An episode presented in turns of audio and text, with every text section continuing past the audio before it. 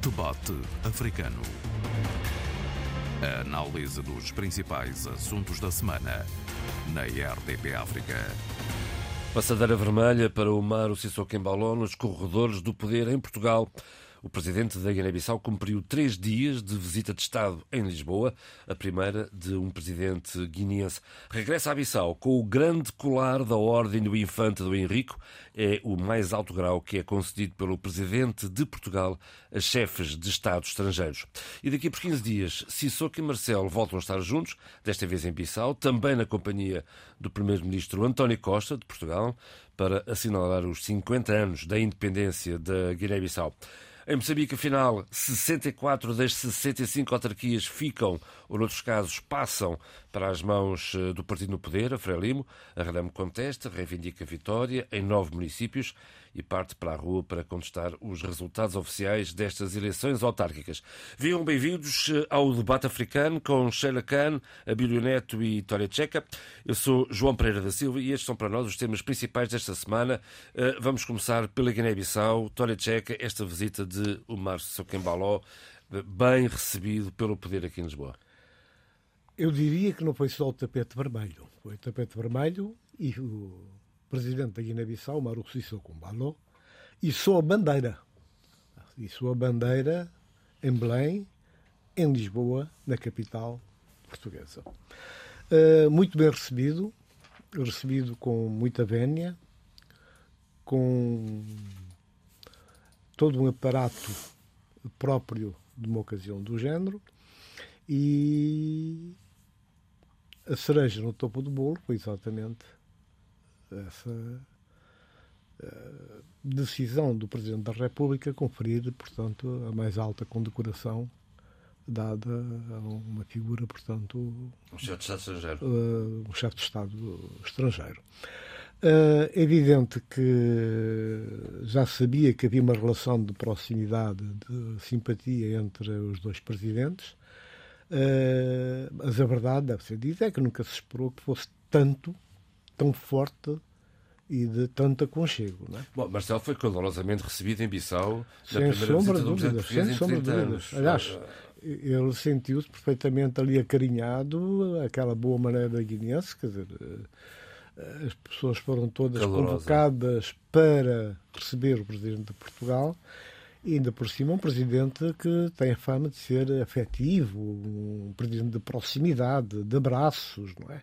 de selfies. Tudo isso eh, despertou um interesse enorme à população guineense que saiu eh, em grande correrias uh, cortando as avenidas até chegar ao Palácio da República.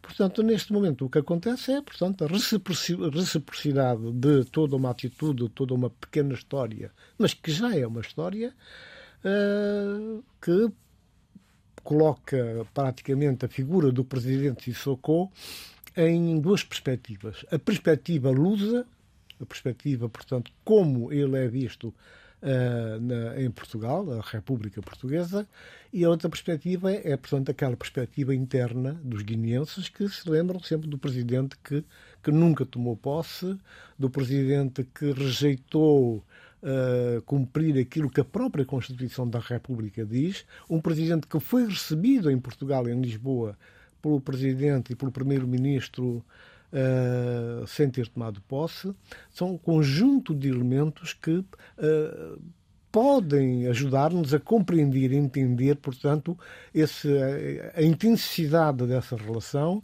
o tipo de, de, relação que existe e, de facto, vamos ver se... Então, a que é que se deve essa intensidade? Como é que se justifica que, por exemplo, que o Presidente da República, Marcelo Rebelo de Sousa e o Primeiro-Ministro António Costa tenham recebido Cícero Cambaló ainda a primeira vez, ainda sem ter tomado posse? Nada justifica isso. Né? Nada justifica, porque por já não se pode falar de déficit de informação, porque Portugal, uh, felizmente, tem uma representação a nível do, dos média na Guiné-Bissau, uh, tem agência, tem televisão, RTP África, uh, tem correspondentes de imprensa estrangeira. O assunto foi badalado, era assunto do, de, de todos os dias, o facto do Presidente rejeitar determinantemente ir tomar posse no Parlamento. Aliás, ele nunca entrou no Parlamento, nunca aceitou e fez exatamente o que quis. tomou posse com um grupo de amigos num hotel privado em Bissau. Mas isso não invalida que aqui Agora, em Portugal seja recebido? É, é, em Portugal foi? foi? recebido logo na altura, sem ter sido empossado. Uh, entre comas, pontapeando a própria Constituição da República, a Carta Magna do país, e, e hoje temos o resultado que, que é uma visita vencedora de Sissoko em Portugal, sem sombra de dúvidas. Bíblia, em termos de conteúdo, o que é que fica desta, desta visita de três dias, visita de Estado de três dias a Portugal? Honestamente, em termos de conteúdos, eh, desconheço o que terá ficado de extraordinariamente relevante para Guiné-Bissau. Mas uh, eu intuo que ficará muita coisa. Uh, ficará muita coisa, mas será sempre uh, no sentido de olhar para Guiné-Bissau como um país, um Estado, e, sobretudo, como um Estado que necessita, e eu sublinho, necessita, de normalizar-se para que seja possível desenvolver-se.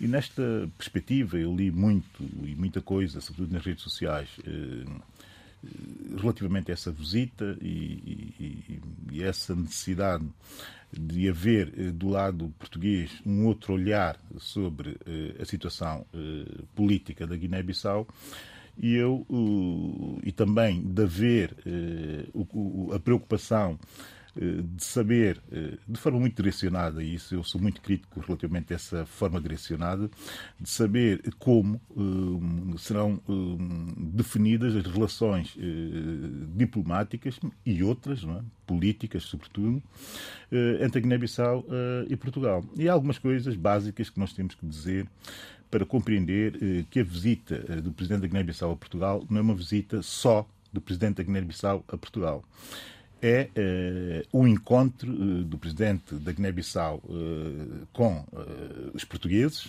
nomeadamente com as autoridades portuguesas, mas também é um reencontro da Guiné-Bissau com uma necessidade de se normalizar. Eu volto a insistir nisso. Porquê? Porque Portugal, primeiro, é o país onde está instalada a maior comunidade guinense fora da Guiné-Bissau no sentido, no sentido, no sentido em que é o país também, e nesse sentido, eh, onde está instalada a maior capacidade crítica, digamos, e a maior capacidade performativa, quando eu digo performativa, no sentido de capacidades e de competências da Guiné-Bissau fora da Guiné-Bissau sendo que podemos, enfim, eh, ponderar eh, que existem países vizinhos da Guiné-Bissau que tenham mais eh, migrantes guinenses do que Portugal, mas eu estou aqui a falar eh, da imigração, eh, que significa também capacidade e competências. Eh, portanto, é um, um encontro ou devia ser um encontro do presidente da Guiné-Bissau com a maior comunidade guinense e a mais qualificada comunidade guinense no exterior. E eu disso vi muito pouco. Eh, tem pena não ter visto muito mais o presidente Umaru Sissoko Embalo eh, a reencontrar-se com os seus conterrâneos que estão fora do país e que são, neste caso sim, segundo ponto importante, eh, a maior fonte de emissão de remessas para a Guiné-Bissau. Está, óbvio, obviamente, qualificado por entidades internacionais, desde a UNCTAD até a PNUD. Portugal tem essa importância para a Guiné-Bissau. Depois existe um terceiro ponto, eh, que é o ponto eh, das relações históricas e políticas com o país e que era necessário nesse momento em que 50 anos depois da Guiné eh, de forma unilateral ter ter declarado a sua independência que se ultrapassasse uma série de complexos históricos e de traumas eh, também, também do passado e que essa visita poderia ter funcionado uh, nesse sentido e a, e a, digamos que a devolução, o retorno dessa visita, que será a visita uh, do presidente Marcelo Rebelo de Sousa e de António Costa a Bissau, poderão uh, dar aqui uma tónica para, para, para, para, para o futuro das relações entre os dois países. Quarto ponto. Portugal é o segundo maior uh, parceiro comercial da Guiné-Bissau. Muita gente não sabe, mas Portugal é efetivamente o segundo maior parceiro comercial uh, da Guiné-Bissau. E é uma, uma relação, uma relação, uma relação uh, complexa que a Guiné-Bissau não beneficia totalmente dessa relação porque importa demasiado, a balança comercial é demasiado favorável a Portugal e a Guiné-Bissau, do ponto de vista estratégico, tem que definir formas e fórmulas de inverter eh, esse quadro quando uh, Portugal está, uh, uh, para se ter a noção, a, importar, a exportar para a Guiné-Bissau qualquer coisa como 180 milhões de dólares em 2021 e a Guiné-Bissau, quer dizer, exporta para Portugal 340 e tal mil dólares. Isso não pode ser e é preciso haver eh, eh, eh, negociação entre os dois países no sentido de se fazer evoluir evoluir essa situação de disparidade comercial entre uh, os dois uh, países. Eu espero que a visita vá no sentido, ou viesse no sentido de uh, trabalhar-se esses, esses, esses temas e trabalhar-se essa, essa agenda. e a minha perspectiva é que o Presidente, não tendo competências para o fazer, que tenha vindo abrir caminho no sentido do Governo fazer o que tem que fazer, porque só o Governo tem competências para gerir esse tipo de dossiês. Na perspectiva, e termino rapidamente, na perspectiva da visita simbólica, eh, eu gostaria de ter visto muito mais, isso é uma repetição e é uma reiteração que vou fazer, muito mais eh, proximidade entre a visita do presidente Cícero Coimbalô e a grande e muito valiosa e qualificada comunidade guinense que está instalada uh, em Portugal. Isso vi pouco, gostaria de ter visto muito mais. Sheila. Uh, eu vou, uh, eu vou abraçar as palavras do Abel e as reflexões e tocar no, primeira, no, no primeiras palavras uh, que ele diz. Sissoko não veio ter com os portugueses, veio ter com as autoridades portuguesas, isso é importante. Não veio ter com a sua comunidade, nomeadamente é preciso lembrar-nos que houve um manifesto de guineenses contra a, a, a visita de, de Umaru Sissoko a Portugal. Uh, e, portanto, pouco se soube ou pouco se falou a nível dos portugueses e da cidadania portuguesa da presença de, uh, uh, do presidente guineense, mesmo ao nível da comunidade guineense, e o Bill tocou, e é verdade, uh, temos uma, uma comunidade guineense de estudantes, que, ou melhor, um deles está comigo na, na Universidade de Vila Real, é uma pessoa extremamente ativa, não vi qualquer tipo de manifestação. O Instituto Politécnico de Bragança, agora penso eu que é a universidade, tem uma comunidade de estudantes quenienses, também não vi uh, nenhuma reação, não vi nenhuma manifestação. Isto em primeiro lugar. Em segundo lugar, uh, referir que tive o cuidado e muita curiosidade de ouvir o programa A Hora do Ouvinte e vou outra vez ao encontro daquilo que o Bill dizia, que é não havia, houve muito pouco conteúdo em termos da relação do presidente com a sua comunidade, com a sua diáspora, que efetivamente é uma massa crítica, não só a nível de remessas, mas é uma massa crítica ao nível de mão de obra, ao nível de produção de conhecimento. Eu conheço imensos guineenses que são excelentes profissionais a todos os, a todos os níveis da sociedade portuguesa. Estamos a falar também de afro, eh, eh, de guineenses portugueses que já nasceram aqui e que certamente também deveriam ter uma voz e deveriam ter, no sentido, uma relação com, com, com o país dos seus pais, dos seus antepassados. Depois, relativamente a, a, a, toda esta instrumentalização e o discurso de Sissoko em que ele diz uh, conseguir reposicionar a Guiné-Bissau no Concerto das Nações, em que ele também diz sou um homem do povo, um disciplinador, não um ditador, como se isso fosse uh, sossegar uh, tudo aquilo que temos vindo a testemunhar em, na Guiné-Bissau mas também deixar mais uma, uma, um apontamento que me parece importante. Este convite de, de Sissoko a Marcelo Rebelo de Sousa, Presidente da República de Portugal, e António Costa para 16 de novembro, em que são o Dia das Forças Armadas, em que ele também decide, nesse mesmo dia, uh, celebrar os 50 anos da independência de, da Guiné-Bissau. Foi a 24 de setembro. Que foi a 24 de setembro, parece-me a mim, uh, não só um pontapé na história, na memória, num dever de memória, e pensar nas palavras de Pedro Pires, que as ouvi há uma semana atrás na cidade da Praia, eh, Sissoko não sabe o que é história e é pouco estima poucos depositários da memória. Esta expressão não é minha, é de Pedro Pires. E, portanto, era importante voltar não apenas para as relações empresariais, económicas, instrumentalistas uh, entre Portugal e Guiné-Bissau, mas e agora vou tocar no assunto que me diz respeito também, os complexos históricos, os fantasmas e todos os,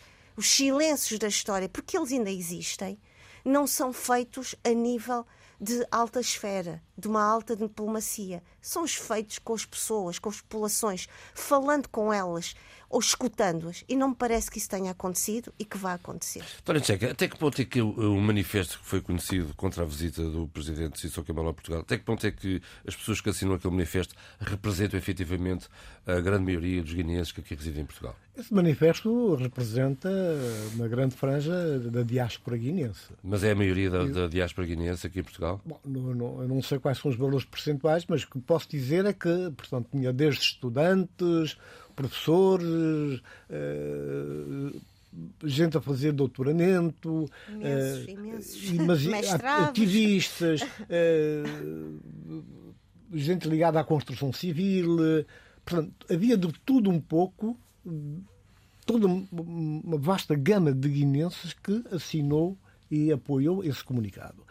Uh, agora, é evidente que esse comunicado caiu muito mal uh, no, no, no, no, presidente da Guiné-Bissau e na, na equipa que, que acompanhou.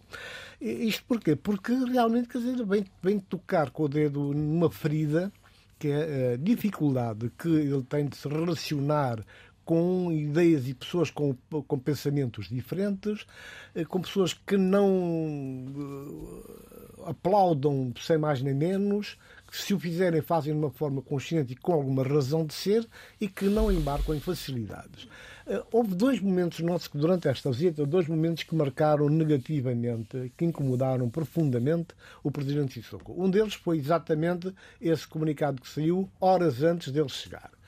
Uh, o receio, o medo que a comunidade guinense pudesse sair à rua para, de alguma maneira, beliscar uh, a visita, coisa que não, não estava aconteceu. programada. E não aconteceu. E ainda bem que não aconteceu, não há necessidade disso. O, mas houve um outro segundo momento inesperado que aparece, que é quando o Presidente dos Estados Unidos da América, portanto, lança um comunicado em que. No último dia da visita. No, no último dia da visita, no dia da grande celebração, de colher os louros, uh, sanções que são impostas à Guiné-Bissau, juntamente com Macau, Guiné Equatorial para aí fora, e numa área, num assunto delicadíssimo, que é o tráfico humano, e que obrigou o presidente de Sissoko a perder um bocado o sentido de, da compostura portanto, própria de um, de um estadista e tratou tratou de, de questionar a capacidade e, e as razões que moveram, uh, moveram o presidente norte-americano uh, nessa, nessa decisão. Posso só dizer uma coisa, Tony com certeza, com certeza. Eu acho que, que eu ouvi as palavras Sissoko que me pareceram deselegantes, muito, uh, pouco muito, cuidadas, muito, uma pessoa completamente desfasada da, das realidades relativas ao tráfico humano e, acima de tudo, uh, não, acho que um, um, presidente de um país não pode falar daquela maneira, dizendo que não há Estados menores, há Estados. Claro que há Estados, mas há Estados que têm problemas e que é preciso olhar para eles seriamente. E que uma das grandes uh, situações uh, que nos castigam é efetivamente o tráfico humano e, portanto, ele descalça completamente os pés da sua realidade e das suas realidades à volta. E, portanto, acho que ficou muito mal a sua, a sua, uh, uh, uhum. aquilo que disse, as palavras que disse. Eu acho que Sissoko tem um problema, que é tem um problema de egocentrismo que o, que o, que o retira da realidade e não tem capacidade de uma articulação sólida, consistente com outros seus parceiros. Exatamente, Sheila. E é por isso que ele sentiu-se quase que questionado pessoalmente. Ele não viu aquilo como sendo um problema, portanto, do país, de, uma estrutura, de, de, uma forma de estar e trabalhar. Porquê? Porque eh, repare-se que isso, esta, esta sanção tem a ver com um período em que Sissoko era, para além de Presidente da República, era o chefe de governo, comandante em chefe das Forças Armadas, portanto, como ele dizia, o chefe de todos. Não é? De maneira que ele sentiu-se imediatamente questionado. Daí a razão de sair eh, de, daquela, da forma como saiu, de uma forma pouco elegante, Uh, Bem, daqui a 15 dias estaremos a falar novamente quando, quando Marcelo Batoso e com António Costa forem a Bissau. Com certeza, esperemos que. Bom, uma coisa é certa: os guineenses vão sair à rua para receber essas duas figuras da política portuguesa. Portanto, são, são figuras queridas na Guiné-Bissau e a relação que existe entre, entre, os dois países justifica amplamente isso. É uma relação Independentemente do poder político, as relações entre Já os dois povos melhor. Em termos empresariais, há bocado o, o Abílio estava a falar da, da questão da, dos negócios que existem, o lençol de negócios entre Guiné-Bissau e Portugal.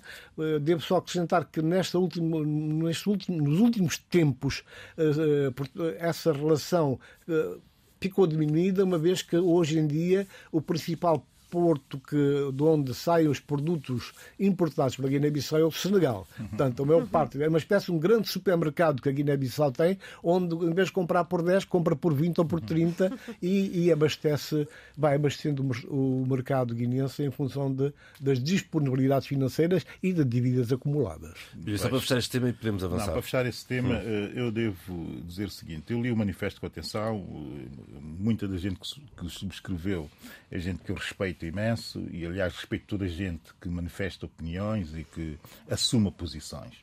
Isto é, eh, de ser-se democratas. Entretanto, há aqui uma série de paradoxos.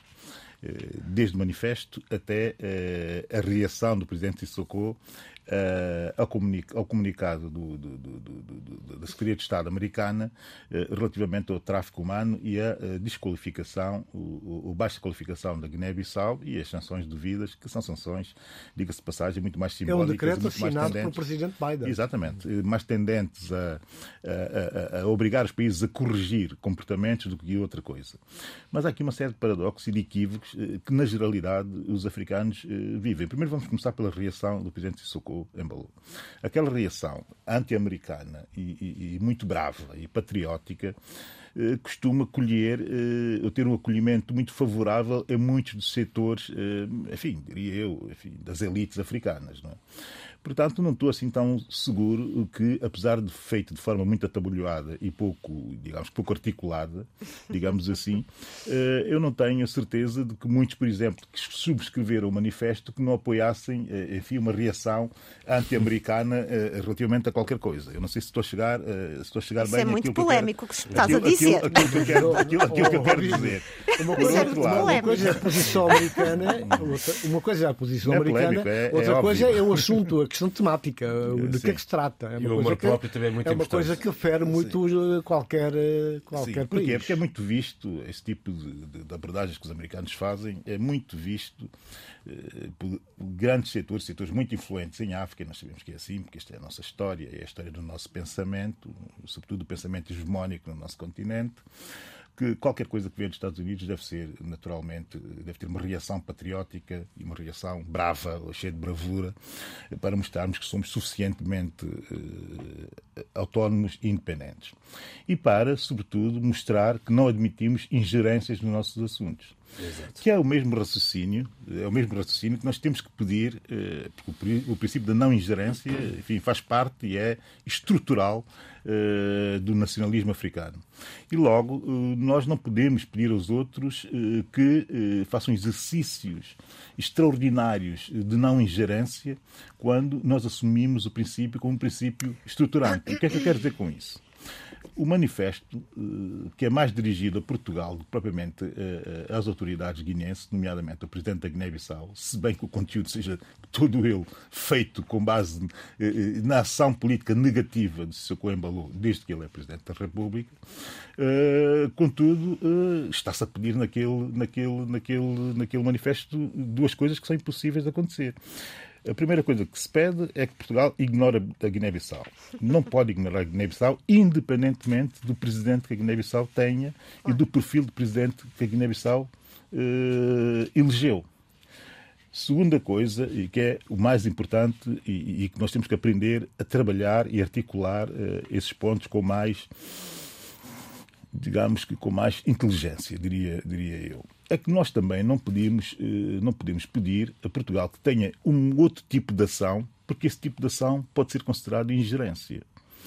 E estamos aqui a trabalhar num terreno que é um terreno muito movediço Sim, e, que tem, e, que tem, e que tem que merecer eh, enfim, ações e reflexões e reações, como nós estamos aqui a ter, diversas, para que as pessoas entendam a dimensão total das suas próprias eh, ações. No entanto, deixar aqui uma palavra de grande solidariedade a todos os que subscreveram aquele manifesto, porque a democracia é assim é exatamente assim. Assumimos as nossas posições Sim, e em espaço público eh, as defendemos. Muito bem. E a propósito de democracia, vamos a Moçambique. Uh, foram uh, oficialmente divulgados os resultados. A Frelima final ganha 64 das 65 autarquias. Uh, a Renamo reivindica a vitória em nove dessas autarquias. E que é que ficamos, Sheila? Uh, em falar em democracia, ouvindo hoje e ontem estive muito atenta uh, à deliberação da, da Comissão Nacional de, de, Eleições, ao Conselho, à Comissão Nacional de Eleições, e ouvindo hoje as palavras de, de Venâncio Mondelano, em que ele dizia isto é um homicídio, um assassino à democracia. Uh, o Suf Momad pede uma mega uh, protesto para parar tudo em Maputo. Mas era importante dizer o seguinte, que esta, esta, estes resultados, que ainda não foram validados pelo Conselho uh, Constitucional, uh, são resultados que mostram muita coisa. Mostram, acima de tudo, uh, que a democracia em Moçambique está numa situação extremamente fraudulenta, feia, hedionda, manca, quase que sem esvaziada.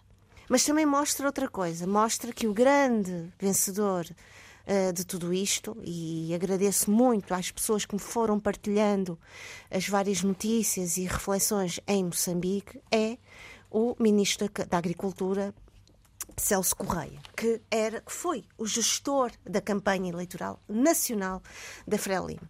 E, portanto, para Celso Correia, isto é uma vitória que pode uh, trazer uh, conquistas no que virá no ah, próximo ano. Estamos a falar ano, de um novo player, a liderança da Frelimo. Ah, não estamos a falar ah, sobre ele, só sou ele, só sou ele. Havia, há outros players aqui. Estamos a falar uh, também de uh, Basílio Monteiro, antigo ministro do Interior. Estamos a falar de José Pacheco, ex-ministro e próximo de Armando Guebuza. E estamos a falar também de Luísa Diogo, ex-ministra. Portanto, há aqui, é preciso olhar para, estas, uh, para estes resultados, não só para uma oposição fortíssima, é preciso dizê-lo, que nós nunca tivemos uma oposição tão unida e tão forte e tão, e tão expansiva nas suas declarações. Uh, MDM, uh, uh, a Renamo, o próprio, a própria. Um, estou aqui a ver a Revolução Democrática, que é um partido dissidente da Renamo e que se, que, que se colocou ao lado da Renamo. E acho que é um que é uma nova democracia. E também a nova democracia. Portanto, há aqui uma oposição que nós nunca vimos, ou pelo menos nos últimos anos, nós nunca vimos tão bem, tão forte, tão enérgica e, acima de tudo, tão consciente da realidade. E uma realidade que veio para a rua, uma realidade que quer inspirar a cidadania e quer, e quer que a cidadania fale. Porém, é preciso também olhar para outros lugares e não perdermos o nosso foco para esses lugares. Em primeiro lugar, Frelimo, Frelimo moderados, Frelimo radicais o que fazer, o que pensar, por exemplo, uh, de uh, Samara Marcial Júnior, que veio uh, declarar que estava descontente e achou que, aquilo que aconteceu com, com os atos fraudulentos não se, não se coaduna com os pilares da democracia, portanto, também haverá que se colocar uma, um, uma interrogação sobre o que é que vai acontecer, e como dizia o Abílio hoje no, no, no elenco, que é que os framilistas vão dizer relativamente a isto? Porque isto vai trazer pano para mangas e para um reposicionamento dentro da Frelimo. Portanto, há aqui até o Conselho uh, Constitucional, o Tribunal Constitucional, uh, validar estas, estas, estes, estes resultados, nós vamos ter aqui muito para ver e pensar. Porém, só para, só para uhum. dizer aqui uma coisa, é importante dizê-lo. Até a semana passada, como eu vi numa notícia e numa reflexão muito bem, muito boa, Celso Correia estava a ver a sua situação mal parada. Neste hum. momento, eu vejo o Celso Já abriu Correia. Champanhe. Não digo abriu champanhe, mas uh, uh, há um arco-íris no horizonte para ele, sem dúvida. Então, até porque para o ano que vem há eleições gerais. Exatamente. Em outubro. Exatamente. Exatamente. Agora, eu tenho uma leitura ligeiramente diferente daquela que a Sheila fez, eh, porquanto o que se me proporciona a partir de um olhar eh, tranquilo de Moçambique, a forma como todo este processo foi conduzido e está a ser conduzido, a forma como o país está a ser governado ou menos governado, eu tenho algumas dúvidas. Eh, é evidente que a primeira nota tem que ser uma nota que é negativa, que é atribuída, portanto, pelo menos a uma grande parte da oposição moçambicana. Uh, a uma certa altura, o líder da, da Renamo volta ao discurso belicista, muda de tom e torna o ambiente um bocado e pouco respirável, pouco recomendável no momento de. Mas já regrediu um bocadinho nesse discurso, já recuou. Sim, mas durante a campanha ele fê-lo. Ele fê-lo e caiu muito mal junto do, dos eleitores moçambicanos. Não é? Já não falo dos analistas nem nada, mas caiu muito mal. Tanto assim que ele acabou por arrepiar o caninho, acabou hum. por, aos poucos, ir voltando à normalidade. E aí o que é que ele fez? Deu um passo em frente, que é o que já deviam ter, deviam ter feito todos, que é uma, uma, pelo menos um entendimento, uma base de entendimento entre a oposição porque Frelimo é Frelimo. Frelimo, portanto, está no poder, Frelimo fez a luta, Frelimo conquistou a independência e tem vindo a governar, não é? É evidente que também sentimos e lutamos, agora é o outro lado dessa mesma moeda, para além das fraquezas e insuficiências da oposição moçambicana, com pouca capacidade de apresentar programas alternativos e a forma como pouco, eh, pouco pouco aprofundada como analisa o, o desenrolar da vida política e económica, sobretudo em Moçambique, e a forma como não tem sabido capitalizar os diferentes desaires uh, do governo de, de Frelimo, acabou por eh, criar aí um espaço enorme uh, que não foi devidamente capitalizado. Moçambique, neste momento, uh, melhor dizendo, a Frelimo, neste momento, quer dizer, deixa transparecer a ideia de que está a precisar de uma renovação. A Sheila falou aqui de alguns nomes, uh, será uma espécie de um gabinete de consultoria, assessores, tudo bem, mas agora, em termos de direção política, em termos de direção, equipa encarregue da máquina económica e financeira, sente-se que há um desperdício de capacidades e de oportunidades que acabaram por ter, ter, ter, acabaram por criar aí este este esta posição de fraqueza durante os debates e uma certa, uma certa esquiva de alguns dirigentes de, de Frelimo para um debate mais uh, assim tete a tete, frente a frente. Oh, João Pereira. De maneira Ai, que eu, eu, já, já, eu já te passo, tá a palavra será toda tua.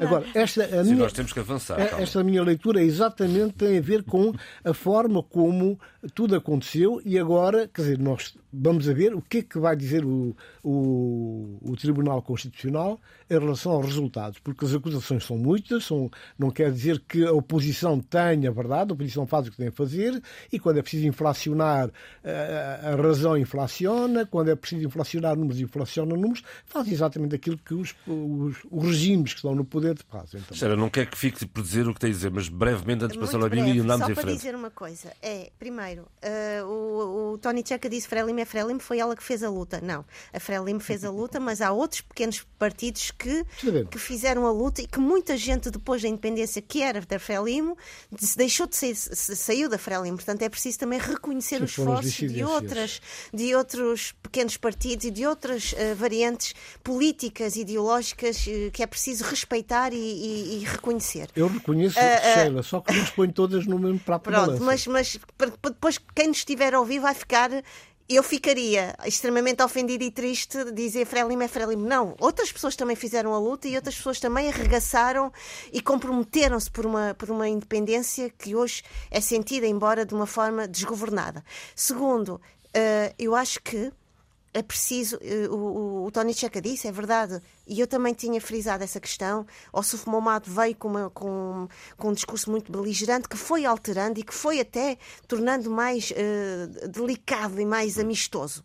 Mas é preciso dois, dois, dois pontos esta oposição merece o nosso aplauso, merece a nossa, o nosso reconhecimento e esta oposição merece nosso, o nosso abraço, porque nós não tivemos nunca este, este tipo de oposição. Terceiro, hum, acho que uh, a Frelimo como diz o, o, Tony Checa, certamente precisa de uma, de uma, de uma uh, renovação, mas ela, eu acho que ela vai obrigar-se a essa renovação, porque o que, o que as palavras e a declaração de Samora Machel Júnior são um indício de qualquer coisa que veio cá para fora e que quebrou essa, essa platina que estava sempre muito coesa para o público. Oh, Sheila, e, e, o, e ele, o Samora Júnior não é o único, é uma não, voz. Não, ele, Agora, é ele representa outros, não é? É preciso que as vozes claro, silenciosas de Frelimo apareçam até claro. para dar lugar a tal Vamos ver essa, a coragem urge, dessa, urge Vamos ver a coragem dessas vozes. São vozes outras. adormecidas, consciências adormecidas da Frelimo e que têm estado a dar lugar a quadros menos capazes, menos habilitados e se calhar até menos competentes. Só uma coisa, só, só para terminar, só para terminar. E queria pontuar, queria pontuar a entrevista que uh, Manuel de Araújo deu e ele que fez um périplo pelos, foi aos Estados Unidos pedir apoio por esta situação uh, em Moçambique e dizia bem este silêncio de tantos dos nossos quadrantes geopolíticos, nomeadamente a União Europeia, tem muito a ver com os interesses com, relativos ao gás natural em Cabo Delgado. Não vamos esquecer isto. Essa frase da Sheila, essa última frase, é muito interessante e, e, costuma, e é uma, uma, uma, espécie de frase habitual no discurso político em África, mais ou menos como em Casablanca. Isso outros países diz, também, como em, como em Casablanca, quando, enfim, o, o capitão francês vira-se ah, vira para o para, para, para o herói, para o Humphrey Bogart, e diz, eh, permitindo que ele se fosse embora, porque arranjando muitos problemas, o Rick, de Casablanca, e vira-se, entra para o avião e vira-se para o, para, para, para o subalterno dele e diz: eh, prendam Uh, imediatamente uh, os bandidos do costume. Uh, quer dizer, quando tinha sido o rico a cometer aquelas ações. E no fim haverá sempre Paris. E no fim haverá sempre Paris. Sim, isso faz lembrar Moçambique. Quer dizer, isso faz mesmo lembrar Moçambique. Bem, primeiro dizer o seguinte, que o foco tem mesmo que estar na Frelimo. Estando foco, não vamos reverter isso porque é pouco justo e pouco democrático para as oposições eh, moçambicanas. É? E, e, relativamente às oposições moçambicanas, vou dizer em 20 segundos eh, algo a seguir aquilo que eu pretendo dizer agora. O foco está mesmo todo na Frelimo.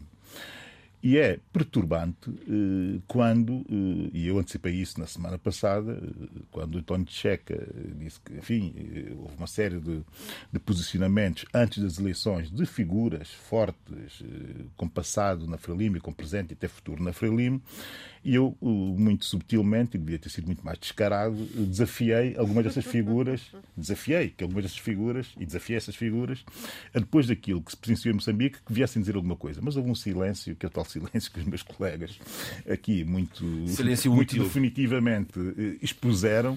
Eh, foi o silêncio que eu esperava, digamos. Que era, Samuel Machel Júnior está sozinho na Frelimo. E temos que ser claros a dizer isso. Ele está sozinho na Frelimo e, e vai continuar sozinho uh, na Frelimo. Portanto, a questão aqui é fundamentalmente dentro da Frelimo. Se a Frelimo quer um futuro diferente para Moçambique e está capaz de oferecer esse futuro diferente a, a Moçambique, essa é que é a questão que mais do que a Frelimo colocar-se assim, é uma questão que os moçambicanos, depois dessas eleições, começam a colocar-se uh, com mais uh, abrangência.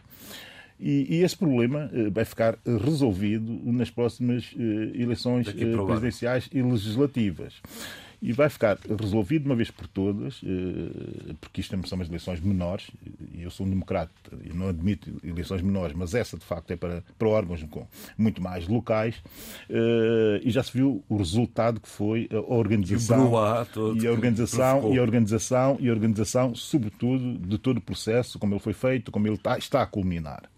Não espero nada do Tribunal Constitucional de Moçambique, se bem que eu tenha muita uh, consideração por aquilo que os tribunais têm evoluído eh, em Moçambique e presenciámos a coisas que nunca pensámos presenciar, eh, com o, o julgamento de, de, das dívidas ocultas. Eh, portanto, os tribunais estão a evoluir, mas estão a evoluir muito lentamente. Do Tribunal Constitucional não espero nada, porque é claramente um, um tribunal político. Mas relativamente às oposições, eu devo dizer o seguinte. Uh, uh, há duas coisas que as, as, oposições em Moçambique devem ter aprendido desta vez. Primeiro, é bom que comecem já a negociar, e eu insisto nisso, tinha dito na semana passada, uh, irem em conjunto para as próximas eleições. É bom que comecem já a, a, a, a, Uma frente unida. a negociar essa possibilidade e a colocá-la à consideração. Falamos basicamente do MDM e da RENAM.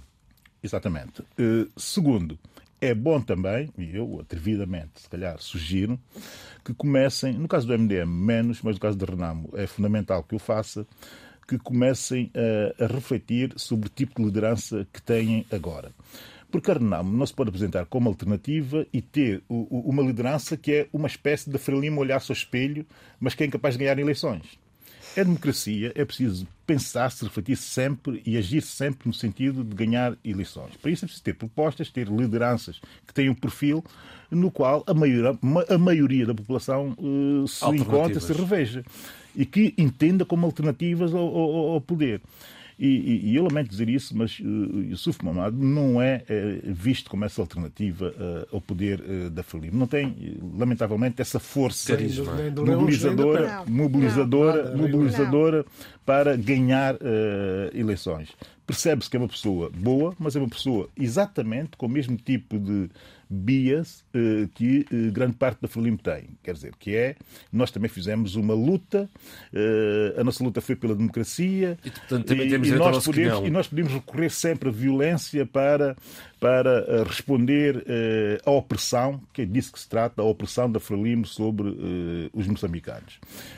E, por seu lado, a Frelimo ainda continua com a questão uh, da legitimidade histórica uh, única e exclusiva para a independência de Moçambique. Portanto, há aqui uma questão de definir ou redefinir uh, o quadro do modelo de convivência que os moçambicanos querem para si.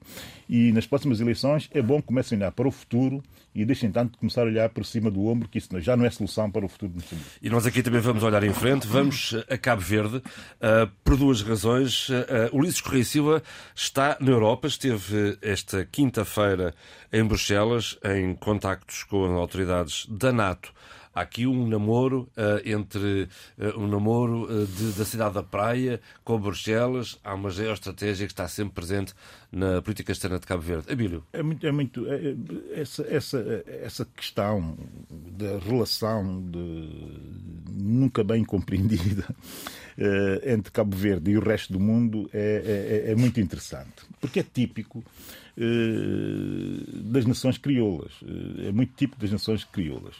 E as nações crioulas têm essa coisa muito boa, eh, que eu considero que é mesmo muito boa, de, do ponto de vista da definição das estratégias eh, do país, eh, poderem muito facilmente serem eh, adaptáveis. Serem adaptáveis e, e poderem concretizar-se de acordo com contextos. E o contexto atual está a diplomacia está a girar muito à volta de dois pilares, um que é o dos princípios e valores e o outro que é o pilar dos interesses, se quisermos assim, é? se quisermos dizer assim. A verdade é que eh, a relação entre a NATO e Cabo Verde é, é, é, algo que vem sendo falado há, há imensíssimo tempo eh, em Cabo Verde e, e, também na Europa. Eu achei muito interessante porque essa notícia praticamente passou ao lado aqui em Portugal dos mídia. Uhum. E eu fui encontrar a notícia em grande parte dos grandes mídia eh, espanhóis. É? E foi aí que eu fui encontrar essa visita, uma visita eh, tremendamente eh, visibilidade, vi, com muita visibilidade ao nível da NATO. Uh, o, o, o, o secretário-geral da NATO, o Jens Stoltenberg, eh, uma reunião de, de, muito, de muito tempo com, com, com Luís Correia uh, e Silva, muito destacado no Twitter, agora X, do próprio Jens Stoltenberg e do da NATO também, para se ver a visibilidade que se quis dar ao assunto, num contexto em que o Luís Correia Silva veio fazer um périplo brilhante pelas, pelas e dentro das instituições uh, europeias e mais que das instituições europeias, dentro de uma certa forma de ver o mundo, se quisermos dizer assim. Eu, quando propus esse tema e quando fui lendo as notícias e fui a continuar a procura, a ver o que é que havia, achei muito interessante porque veio-me logo à cabeça um artigo que eu li já para aí uns 15 ou 16 ou 17 anos, da professora uh, Fátima Monteiro uh, no público uh, e, o, e, o, título do artigo era é o artigo dia 16 de junho de 2006 hum. prepare-se bem e eu aconselho as pessoas a procurarem e a fazerem o digging no, no Google Cabo Verde vai ser vendido à NATO e aos Estados Unidos esse é o título que é uma questão colocada pela, pela, pela professora Fátima Monteiro. Naquele contexto, era, essa, era, era a forma como se abordava esses assuntos. O artigo é muito bom, digo desde já. Mas hoje, mas 2006, hoje, em 2006. Mas hoje, hoje uh, o que é que uh, o Luís Correia Silva e Jens uh, Stoltenberg falaram ao nível de conceitos? Uma série de conceitos muito inovadores e conceitos muito adaptáveis à atual realidade e à realidade que aí vem. E o Luís Correia Silva falou do seguinte, e eu vou só falar de conceitos que eu destaquei. Interesse de Cabo Verde, utilidade numa relação que nos permite controlar toda a nossa zona económica exclusiva, considerando que não somos capazes, não temos capacidades próprias para o fazer, uh, temos que escolher, temos que escolher uh, parceiros que são parceiros que defendem os mesmos valores uh, que nós Estamos a falar de um modelo de segurança cooperativa. Aqui a questão da soberania inteligente, que hoje se fala muito, tem muito a ver com esse tipo de conceitos. Estamos a falar de segurança marítima corporativa, logo estamos a falar uh, de uh, valores. Portanto, é sobre isso que se deve discutir. O interessante do artigo da, da professora Fátima Monteiro, de 2006, 2006 é que é muito, é muito interessante, é muito interessante porque, bem, não é interessante provavelmente por as questões que ela coloca, que são questões muito datadas e que têm muito a ver com o nosso entendimento de soberania há, há 40 e 50 anos atrás e que não podemos estar permanentemente a fazer eh, razão desse entendimento quando o mundo está claramente a mudar e a acelerar eh, de forma eh, quase que eh, demasiado violenta. Mas no artigo dela, ela finaliza o artigo pedindo encarecidamente às autoridades cabo-verdianas da altura, no poder na altura, que era o PICV, eh, diga-se passagem que essas negociações já vêm daquele, daquele tempo e até vêm de antes, eh, ela termina o artigo dizendo que é bom que o governo, que o Estado cabo-verdiano, deixe que a cidadania, a sociedade civil, se apropie também do debate e da reflexão. Eu acho isso muito interessante. Era interessante na altura, que era o mais interessante do artigo na altura, e é interessante, ou muito mais interessante, hoje. Resta esse nível as relações de Cabo Verde com os Estados Unidos, particularmente uh, na, na, defesa das águas territoriais, é, uh, é bastante forte. Uh, Tony, quis, quis acrescentar qualquer coisa? Sim, quero acrescentar porque esta, este assunto que o Abismo colocou aqui sobre a, a possibilidade de Cabo Verde vir aderir à NATO ou não, é um assunto velho. Hum. E nós temos que remontar aos tempos do movimento de claridade, os claridosos, que tinham exatamente essa mesma perspectiva, essa mesma leitura, e que a partir daí, que começou por ser uma, uma questão muito identificada com a, literatura, com a cultura, no seu sentido mais aberto, acabou por uh, aparecer, fazer aparecer outras ideias, outros idealistas, já pensando em algo parecido com uma adesão à, NATO. Eh, mas isto é um, é um, pensamento, é uma corrente que existe em Cabo Verde ainda hoje, mas é uma, uma corrente, do meu ponto de vista, a minha leitura, bastante diminuta, não diria insignificante, porque qualquer pensador, qualquer movimento de pensadores, obriga que haja um mínimo de respeito e vénia em relação à proposta que pode chegar. Agora, a verdade é que, do outro lado, existem outros grandes pensadores, muitos deles depois acabaram por incorporar o movimento da libertação, o PAIGC, e que negaram completamente essa teoria de, dos claridosos e toda aquela tendência atlantista acabou por ser uh, uh, definhada em função de outros argumentos mais virados para o para, para, para um movimento uh, africanista. E exatamente foi por aí que o PAIGC conduziu todo o processo classificando a luta como um ato de cultura e incorporando uma das linhas a questão de Cabo Verde, pela sua situação geopolítica, mas sobretudo situação uh, uh, geográfica, poder configurar um ponto de partida, uma âncora para a criação de uma instituição, de uma organização do tipo NATO, mas africana. Sheila, um minuto antes de passarmos às sugestões, que o tempo foge. Não consigo dizer muito mais porque temos só um uhum. minuto, mas acho que o Abel abriu um, uma linha para pensarmos, como desde sempre, a posição de, de Cabo Verde, a percepção e o imaginar de Cabo Verde uh, é entre, uh, entre, por um lado, o velho mundo, o novo mundo, e isso parece, isso parece que não tem logicamente, uma influência tremenda na, nas formas como se criam as nossas visões políticas, as nossas visões para, da nossa relação para o mundo. E há pouco, quando o Abel estava a falar, eu também vi a notícia, há aqui vários uh, temas e problemas que, que nos unem a, a todos, não é? Uhum. Uh, tráfico de drogas, uhum. tráfico de pessoas, pesca ilegal. Portanto, a história de Cabo Verde, a história também do imaginário cabo-verdiano, também nos liga com este presente e com as exigências desse presente.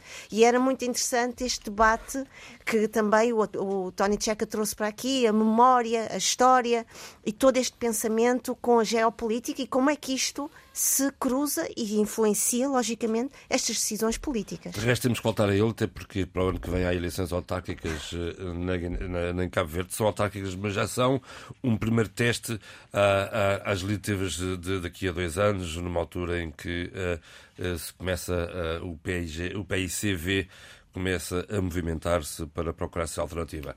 Vamos às sugestões, Sheila. sugestões. Eu quero agradecer muito, muito, com muito carinho e ternura, uh, o Helder Martins, que me telefonou para poder estar no dia 25 de outubro na apresentação do livro Crónicas do Insubmisso. Eu, infelizmente, não pude, mas eu quero agradecer ao Helder Martins por este carinho e por este convite. Também quero agradecer a Alcance Editores por me ter facultado o livro. Este livro foi apresentado no dia 25 de outubro. Uh, é um livro que é uma obra uma narrativa de vida do Helder Martins. Helder Martins é fundador, um dos fundadores da Frelimo, militante ativo, ministro da Saúde no pós-independência e eu fui falar com o meu pai, foi ministro da Saúde do meu pai, enquanto o meu pai esteve em Moçambique no pós-independência e portanto é um livro que reúne uma série de crónicas da sua vida, textos, artigos, discursos e é um livro que ele faz para que as novas gerações, as novas gerações, não se esqueçam de todos os caminhos percorridos desde uh, o colonialismo até agora. E de repente fica já desde aqui com um convite, peço desculpa, Xana, é que Helder Martins esteve aqui na RDP África esta semana, uma entrevista com o Fernando Almeida e com a Paula, e com a Paula Borges, para ouvir na próxima semana e, aqui em Antena. Ótimo, e portanto queria agradecer muito este carinho dele, que, teve, que me telefonou e tivemos a possibilidade, tive a oportunidade de o ouvir de uma forma emocionada, porque eu, geração de uma pós-memória, falar com um homem que lutou pela, pela liberdade do meu país Sim, é, é realmente Tony um reconhecimento. Gratidão. É, uma, uma, primeira nota, a Liga Guinense de Direitos Humanos emitiu mais comunicados preocupado com a situação da violência na Guiné-Bissau, sobretudo de forças policiais, militares ou militarizadas. É, este, o atual governo suspendeu 20 polícias por agressões até à morte de um jovem. Portanto, é um primeiro passo e um sinal de que o atual governo está a dar atenção e importância a este tema que realmente nos envergonha imensamente. Eh, eu queria, na área da literatura e livros, falar da antologia Gaza, Terra de Poesia. Eh, falar de poesia numa altura destas, naquela zona do mundo, é complicado, mas a verdade eh, é uma publicação que esteve em pré-venda pela editora Tábua, reúne poemas de 17 jovens nascidos na Palestina, entre os quais o organizador da coletânea, que é o Mohamed Tassir. Portanto, é um trabalho interessantíssimo e que vale a pena ser lido. Bem, eu, uma, uma, uma, uma coisa improvisada e outra coisa que já tinha mais ou menos uh, anotada. Da semana passada. Uh, uh, eh, eh, enfim, eu sugeria e sugiro e insisto na leitura de um grande livro, que é o livro do Pankaj Mishra, Uh, grande escritor, livro, um além de grande romancista também. Tempo de Raiva, uma história do presente. E há um documentário sobre isso. Pois há, um grande documentário, diga-se passagem, de 2017. Uh, tem tudo a ver com aquilo que se está a passar uh, atualmente no mundo e, e encontra-se ali conceitos, novos conceitos, que cabem muito naquilo que está a acontecer agora e que pode vir a ser pior no futuro. Segunda, o improvisado. O artigo da professora Fátima Monteiro, de 2003, Cabo Verde, a Europa e o legado de Amílcar Cabral. É de uma conferência uh, que o tema da conferência era Ordem Internacional e Multilateralismo, uh, do Instituto uh, de Estudos Estratégicos Internacionais, foi dado nesse, nessa conferência. Eu aconselho vivamente, porque é um artigo de 20 anos e como esse artigo deixa notas para aquilo que justifica a reflexão que Cabo Verde tem que fazer a propósito da da ideia da segurança corporativa. E assim se fez o debate africano esta semana, com o apoio técnico de João Carrasco, apoio à produção de Paulo Seixas Nunes. Fique bem. Debate africano. A análise dos principais assuntos da semana na RDP África.